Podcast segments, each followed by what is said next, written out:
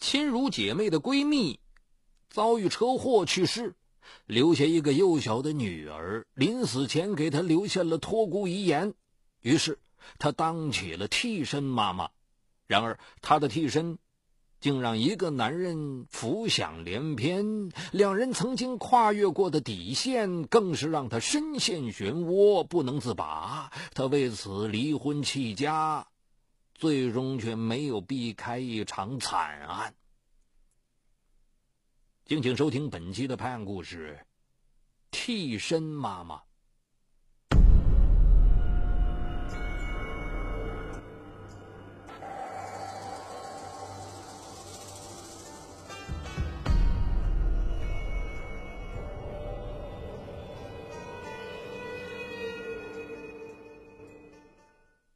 晚上十点钟左右，张丹丹给三个月大的儿子喂完奶，就接到闺蜜李红梅的男友李金龙打来的紧急电话。完了，我骑摩托车带着红梅出出事了。张丹丹惊得电话掉到了地上。张丹丹和李红梅是一起长大的好朋友。张丹丹的家境优越，而李红梅的父母双双去世，她跟着奶奶艰难度日。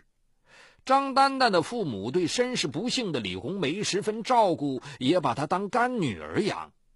李红梅经常在张丹丹家吃饭睡觉，两人无话不谈，比亲姐妹关系还要好。张丹丹大学毕业后分配到一所中学任教，很快认识了一家公司的总经理朱川勇。两年后，他们喜结连理。而李红梅高考落榜之后，执意前往深圳打工。姐妹俩虽然身处两地，但感情一如既往。二零零五年，张丹丹应丈夫要求辞职下海，跟着丈夫一起做生意。夫妻俩同心经营，很快就达到了千万资产。张丹丹多次在电话中让闺蜜李红梅回来帮她，其实她是想给从小缺失亲情的李红梅更多经济上的支持，让她过上安稳的日子。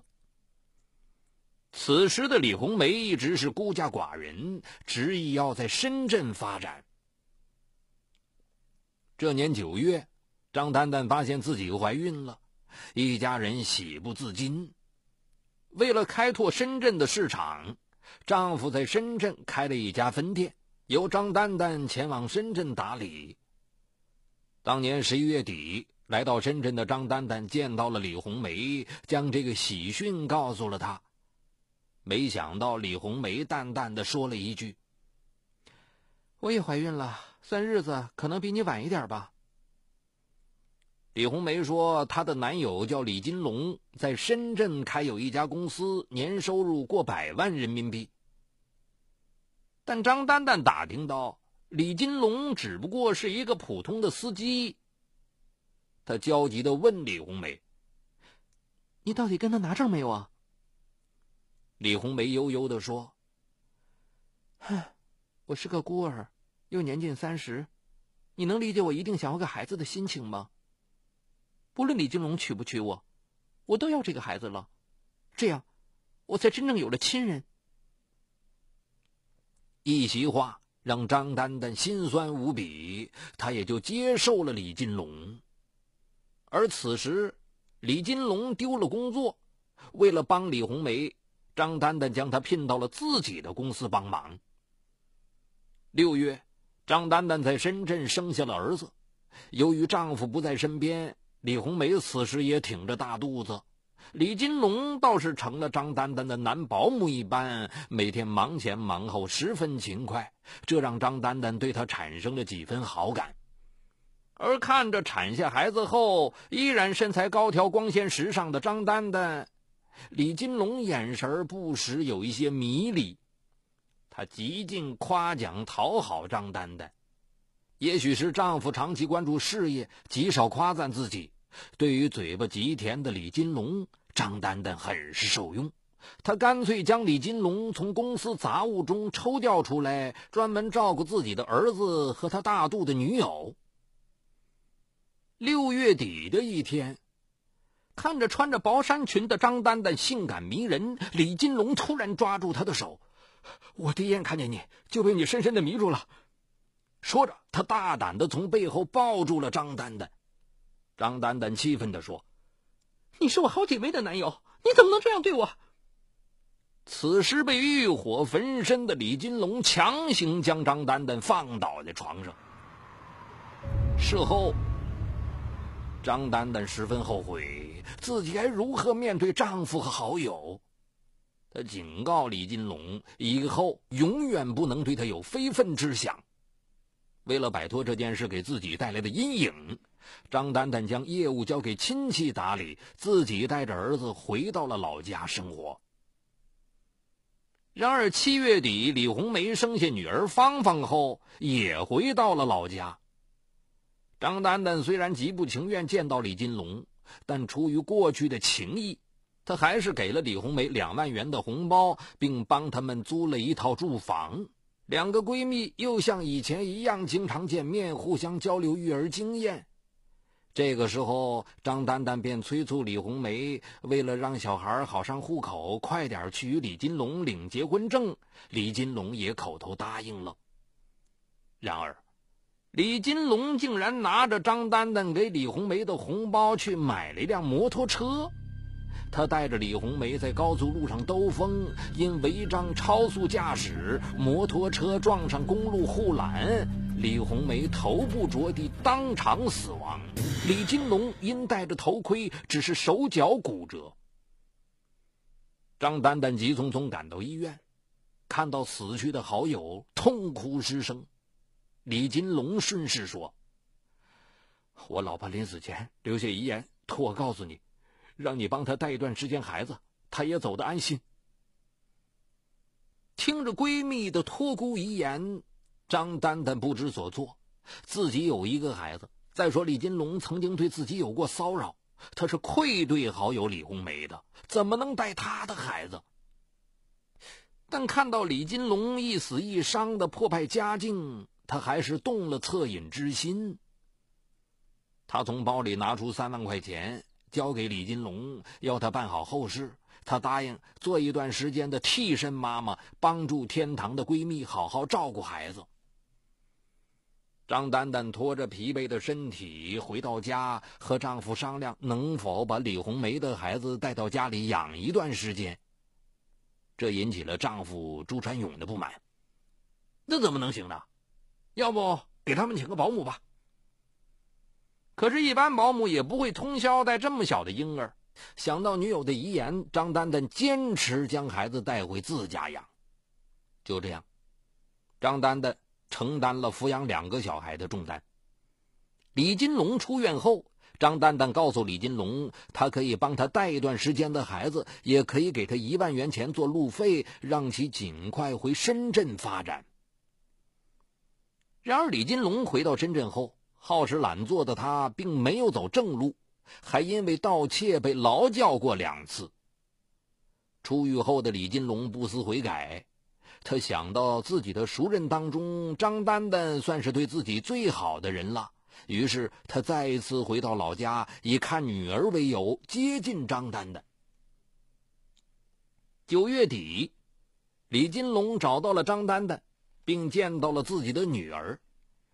看到长得胖嘟嘟的芳芳，他表示以后要长期在老家发展。而对于这个不速之客，张丹丹保持着一份警惕。你要么把芳芳带到深圳抚养，要么你一个人到别处发展吧。李金龙狡黠的说：“你把孩子养大了，你就是芳芳他妈，你每天要来看我和女儿一次，不然我就把我们的事儿告诉你丈夫。”张丹丹恨恨的将芳芳交给了李金龙，自己魂不守舍的回到家里。然而，他刚一到家，李金龙就打来电话。他惊慌的挂断电话，但一会儿电话又响起了。他忐忑不安的按了接听键。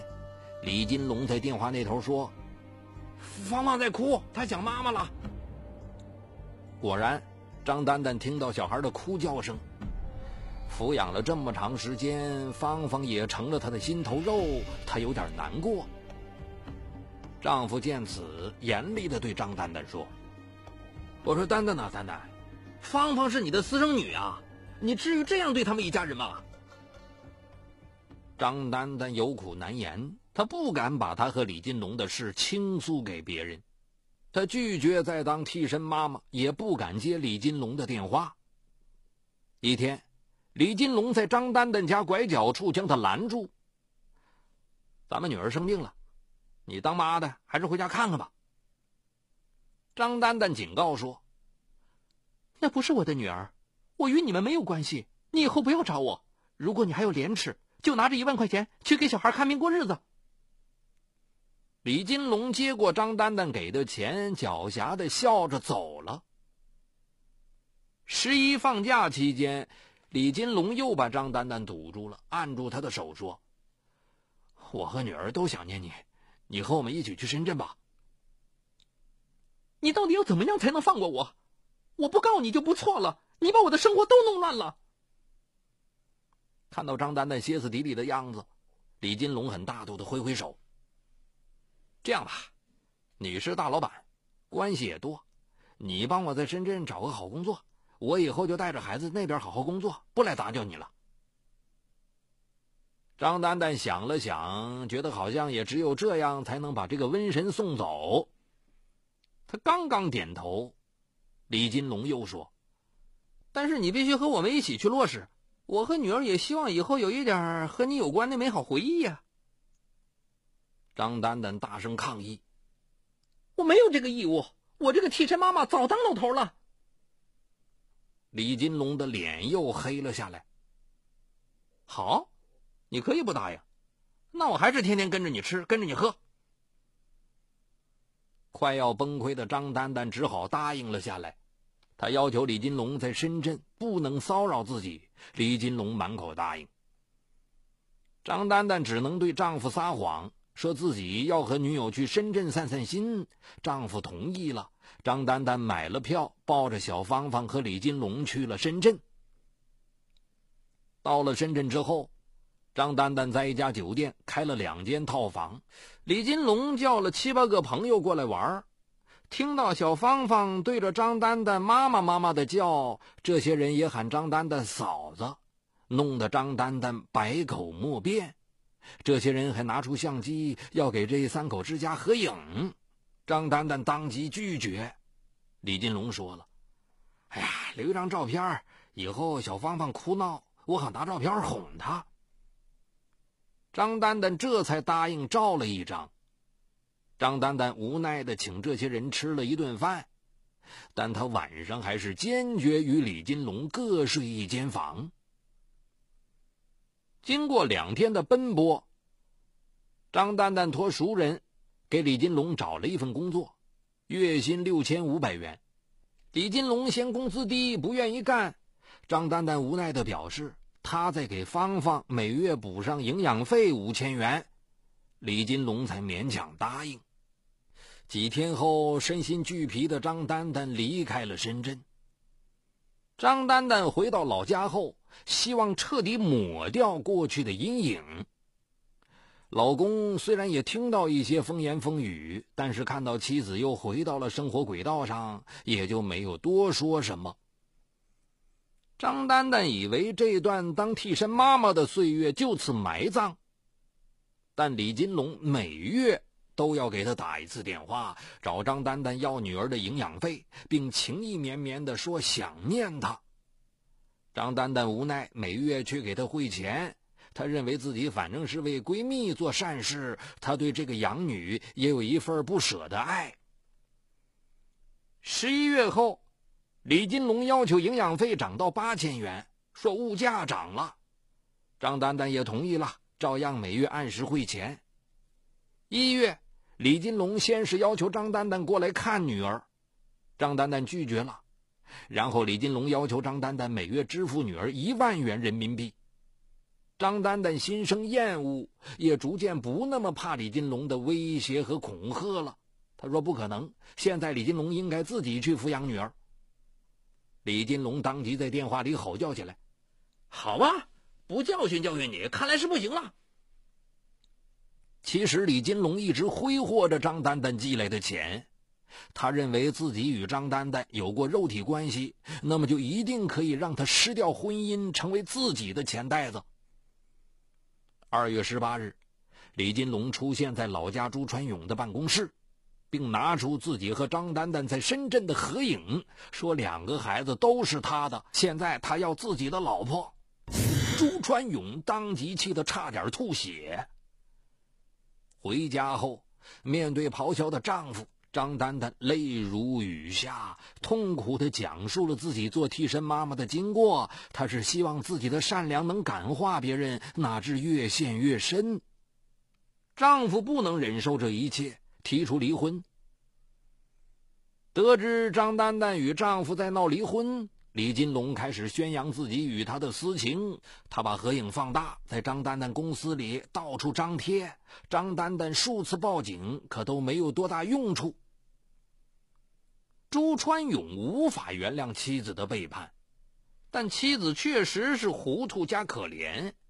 他愿意离婚时多给妻子分点财产，但是张丹丹请求朱川勇不要给他任何财产。他说：“就是因为认定他有钱，李金龙才会这样纠缠不放。”他对朱川勇说：“钱都放在你这里，我们儿子还有的用。我要求和你离婚，这样李金龙才会死心。”二零一二年三月，两人协议离婚，张丹丹净身出户了。四月的一天，李金龙又来纠缠张丹丹，张丹丹拿出了离婚证，并告诉他自己因为是过错方净身出户，他现在是一个没有任何利用价值的人了。李金龙生气的叫嚷：“你这是故意隐藏财产！你现在没有钱，你父母还有钱。”我们结婚，然后去你父母家生活。张丹丹鄙视的看着他，哼，你别做梦了，就是离一万次婚，我也不会嫁给你。就这样，张丹丹带着儿子去了外地，安静的生活。李金龙四处找不到张丹丹。二零一二年五月，他甚至以男朋友的身份找到了张丹丹的父母家。两个老人礼貌的款待了李金龙，并吃惊的得知了女儿离婚的消息。经电话询问女儿和朋友，他们才得知女儿做替身妈妈落得如此下场。老人劝李金龙不要与女儿来往，并故意说女儿出国了。李金龙走后，父母偷偷叫回了张丹丹。得知了女儿的心酸经历，一家人抱头痛哭，都觉得女儿被这么一个男人整得失去婚姻太不值。张丹丹的妹妹和妹夫非常生气，决定去查查李金龙的家底儿。结果查到李金龙离过婚，而小芳芳现在由奶奶抚养。晚上，一直关机的张丹丹。第一次开机，并愤怒的打给了李金龙。他没有想到，闺蜜李红梅是被他欺骗生子，而自己也掉进了替身妈妈的陷阱，且为此失去婚姻。他要通过法律为自己讨要说法。李金龙说：“行啊，你真不知道厉害，你的家人也都该死，他们出卖了我。”有本事，你对着我来啊！电话被李金龙狠狠的挂断了。二零一二年十一月四日下午，张丹丹的父亲在家突然听到敲门声。哎，伯父，我是深圳来的小李。老人闻声开门，并要求他以后不要纠缠女儿。争吵过程中。李金龙摸出随身携带的水果刀，朝老人身上连刺数刀，老人当场停止了呼吸。李金龙将尸体搬至卧室床上，并用毛毯盖严。正当他走出卧室，恰好碰到了张丹丹的妹妹张玉珍、张玉珍的丈夫张大斌和他们的老母亲。张玉珍进屋后。发现老父亲不在家，又发现老父亲房间床上的毛毯拖在地上。他走进床边，揭开毛毯一看，毛毯内盖着浑身是血的父亲。张玉珍尖叫起来：“啊，出人了！快来人呐！”话音刚落，李金龙冲进屋里，操起水果刀对张玉珍连刺八刀。顿时，张玉珍身负重伤，倒在血泊当中。之后，李金龙又转身朝闻声而来、吓得不知所措的张玉珍母亲的胸口刺了几刀，致其当场失血过多死亡。惊慌之中，张大斌拎起东西反击，将李金龙手中的刀打落，并砸伤了他的头部。为防止事态恶化，受伤后的张大斌跑到门前大声呼救。见有人闻声而来，李金龙趁机慌忙逃离了现场。此血案造成两死两重伤，警方火速赶到案发现场，营救伤者的同时展开了周密的侦查。很快，侦查结果表明，这是一起因婚恋纠葛引发的报复杀人案，凶手李金龙在逃。警方紧急召开了案情分析会，一张追捕杀人凶手的大网在全国撒开了。李金龙杀人后，其实没有离开老家。他的目的是杀张丹丹全家，特别是还没有将张丹丹及其儿子杀死，他更是不甘心。李金龙躲在一家小旅馆里，他用手机给张丹丹发了无数条短信，说他已到老家，想和他见上最后一面。张丹丹未曾料到，李金龙的此行竟给自家带来了灭门血案。得知家人被害的噩耗时，张丹丹捶胸顿足，悲痛不已，后悔自己当年不该过度心软、无度善良。张丹丹报警后，荷枪实弹的警察和武警包围了旅社，将正准备跳窗逃跑的李金龙当场抓获。一月的一天，李金龙以涉嫌故意杀人罪被提起公诉，等待他的将是法律的严惩。嗨，你好，我是雷鸣，向您推荐我的精品节目《解读自控力》。